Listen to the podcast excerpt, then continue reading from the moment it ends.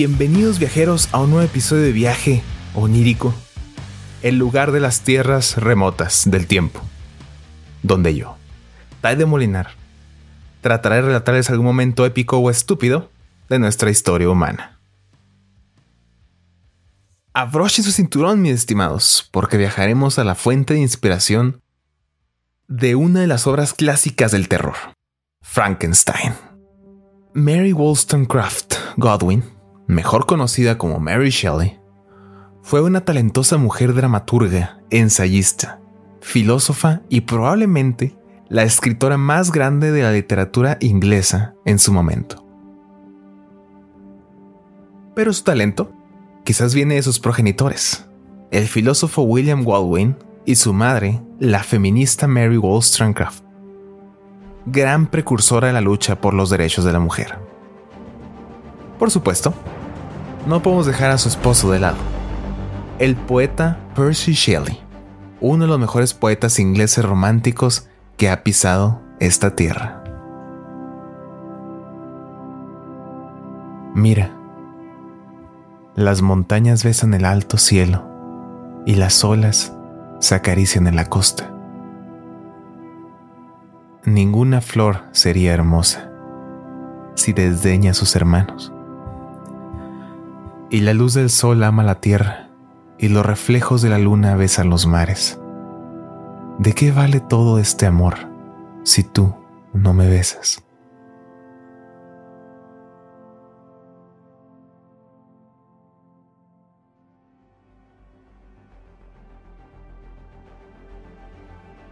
Mary es reconocida más que nada por su novela de Frankenstein o El moderno Prometeo, aunque en su repertorio existen cuentos y poemas que invitan a la reflexión social, el romanticismo, pero lo que la convierte en la precursora de la ciencia ficción es su interesante y nada desatinado dilema ético y moral en cuanto al avance de la ciencia. ¿Cuáles son los límites ¿hasta dónde se nos permitirá ser como los dioses? Sin embargo, lo que más permea la obra de Mary es el tema de la tragedia y el abandono. Y esto se debe a su trágica vida, llena de muerte y enfermedad. Siendo la pérdida de su primera hija, la causante de sueños donde aspiraba a volver a verla, dio los primeros pasos al tono de su escritura. Entonces, ven a mí en sueños, mi amor. No pediré una dicha más ansiada. Ven con haces estrellados, mi amor, y con tu beso acaricia mis párpados cerrados.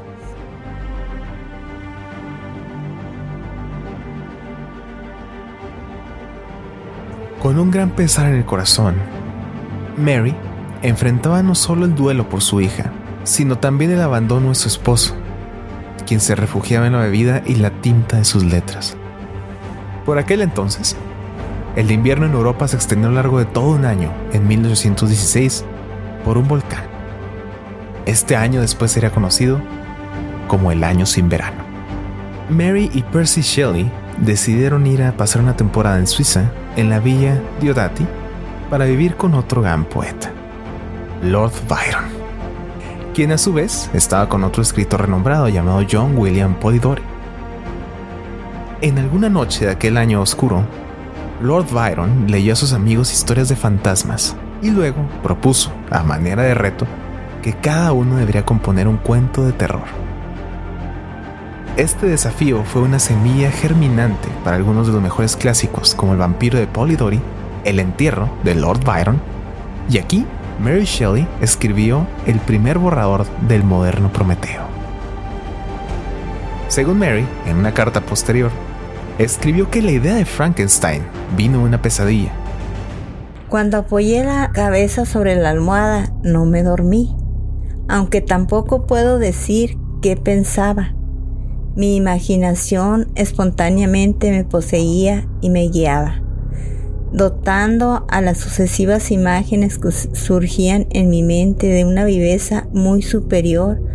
Vi con los ojos cerrados, pero con la aguda visión mental, Vi al pálido estudiante de artes impías de rodillas junto al ser que había ensamblado.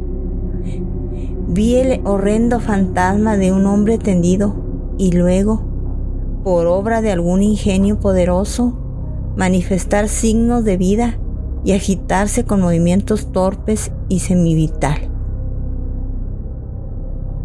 En aquella pesadilla veía a un científico haciendo experimentos sobre un cuerpo inerte y lo regresaba a la vida. De ahí surgió la vida del doctor Victor Frankenstein, muy parecido a un científico que conocía personalmente. Andrew Krause. El señor Krause era un rico científico propietario en Fine Court que estaba obsesionado con la electricidad.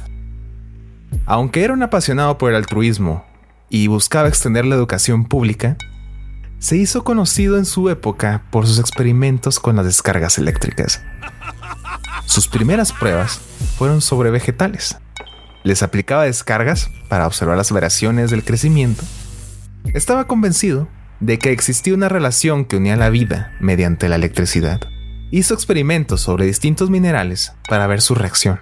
En una ocasión, en una de sus tantas muestras de mineral, aparecieron unas motas blancas que resultaron ser una colonia de insectos llamados Acarus crossi. Crows creyó entonces que había creado vida y viajó a Londres para dar una conferencia sobre sus teorías sobre el origen de la vida y la electricidad por allá de 1814. Fue en esta conferencia que se dice Mary Shelley conoció al científico y estuvo maravillada por una idea particular que explicaba Andrew Cross apasionadamente, sobre recolectar la energía eléctrica de los rayos y dirigirlo a su laboratorio para descargarlo sobre muestras biológicas y minerales, ver si podía volver a obtener vida. Pero para Victor Frankenstein nace también de otra inspiración, un tanto más siniestra. Johann Conrad Dippel, este hombre no fue un contemporáneo de Shelley, pero nació en el castillo de Frankenstein, situado en lo alto de una colina en el siglo XIII. Mary debió conocer este lugar ya en ruinas. Dippel, por otro lado, llevó en el pasado una vida controversial por sus ideas poco ortodoxas sobre el cristianismo, causa por la que tuvo una condena de siete años por herejía y deambuló por Europa hasta que encontró una vocación que lo haría un tanto más famoso. La alquimia. Lo interesante de este alquimista es que no intentaba transmutar metales para obtener oro. Él quería crear vida. Sin embargo, Dippel es más bien conocida por su interesante costumbre de desenterrar cadáveres para analizarlos y realizar experimentos de alquimia. Él trataba de transferir el alma de un cuerpo a otro su reputación lo llevó a tener la entrada a Suecia y Rusia vetada. Dippel se alejó de la religión y se centró en la ciencia por completo. Encontró su muerte finalmente en el castillo de Wittgenstein en 1734. No sin antes, curiosamente, o irónicamente, haber afirmado encontrar el elixir capaz de prolongar la vida en un laboratorio oculto donde continuó sus experimentos al final de su vida. Mary escuchó toda esta historia sobre Deeple cuando pasó por el castillo de Frankenstein para llegar con Lord Byron aquel año sin verano. Así, la obra de Mary Shelley también es una criatura, como el monstruo de Frankenstein, hecha de partes de otras historias que sucedieron. Pero, ¿de qué trata realmente la historia de Frankenstein? Pocos saben que la primera edición de la novela se publicó en 1818, donde la historia, mucho más lineal, hablaba sobre un joven científico, Victor Frankenstein, que experimentaba con un cuerpo inerte hasta traerlo a la vida. Esta idea es el corazón de la obra. Pero la historia que conocemos actualmente viene de la reedición que hizo la misma Mary en 1831, donde la novela, mucho más enriquecida, habla de un científico suizo el doctor Victor Frankenstein, que después de presenciar los últimos avances de la ciencia, decide que él irá mucho más lejos. como esos científicos que estudian los planetas buscando esclarecimiento astronómico para su propio beneficio. Los zoólogos atrapados en la infinita fascinación por la colona serpiente. ¿Pero para qué? ¿Solo para adquirir conocimiento por la euforia del descubrimiento? Hay solo una meta importante en la exploración científica, solo una. Perforar el tejido que separa la vida de la muerte, el parpadeo que separa lo uno de lo otro. Más rápido que el aleteo de un murciélago, más hermoso que cualquier soneto.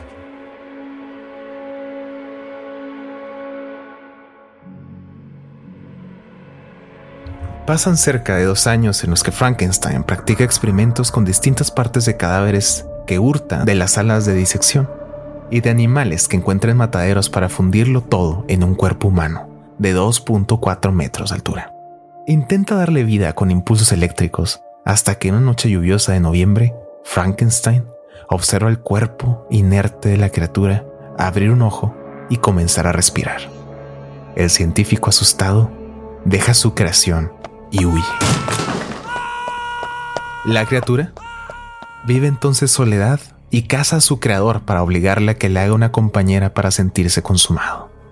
No sin antes, en el intercambio de diálogos, la criatura recalca que la primera sensación que experimentó cuando nació fue el abandono. He soñado mucho con mi compañera, otro ser, mirando a estos ojos, a este rostro, y sin querer retroceder. Pero ¿cómo podría? Porque el monstruo no está en mi rostro, sino en mi alma. En algún momento pensé que si fuera como otros hombres, sería feliz y amado.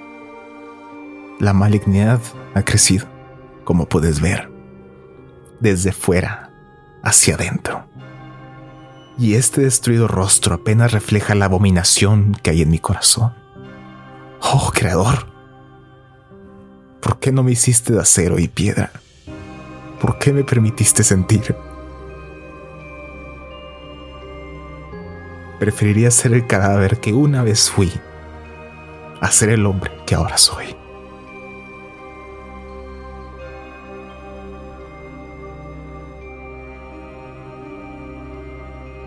Para el resto de la historia, te invito a que leas la obra Frankenstein de Mary Shelley.